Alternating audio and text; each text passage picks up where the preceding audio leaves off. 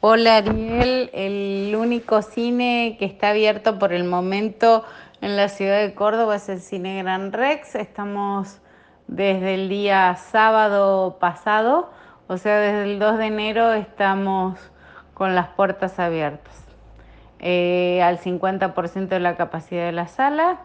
El ingreso es, las escaleras de ingreso están divididas en dos, una para ingreso, otra para egreso ingresa el público, se le toma la temperatura, se le hace firmar la declaración jurada de salud, pueden ingresar al Candy a comprar lo que quieran para consumir dentro de la sala, ingresan, permanentemente van a estar con barbijo, salvo en el momento de consumir, ingresan a la sala siempre con barbijo, distanciamiento de butaca de por medio, salvo en burbujas sociales que es dos butacas, fila de adelante, fila de atrás.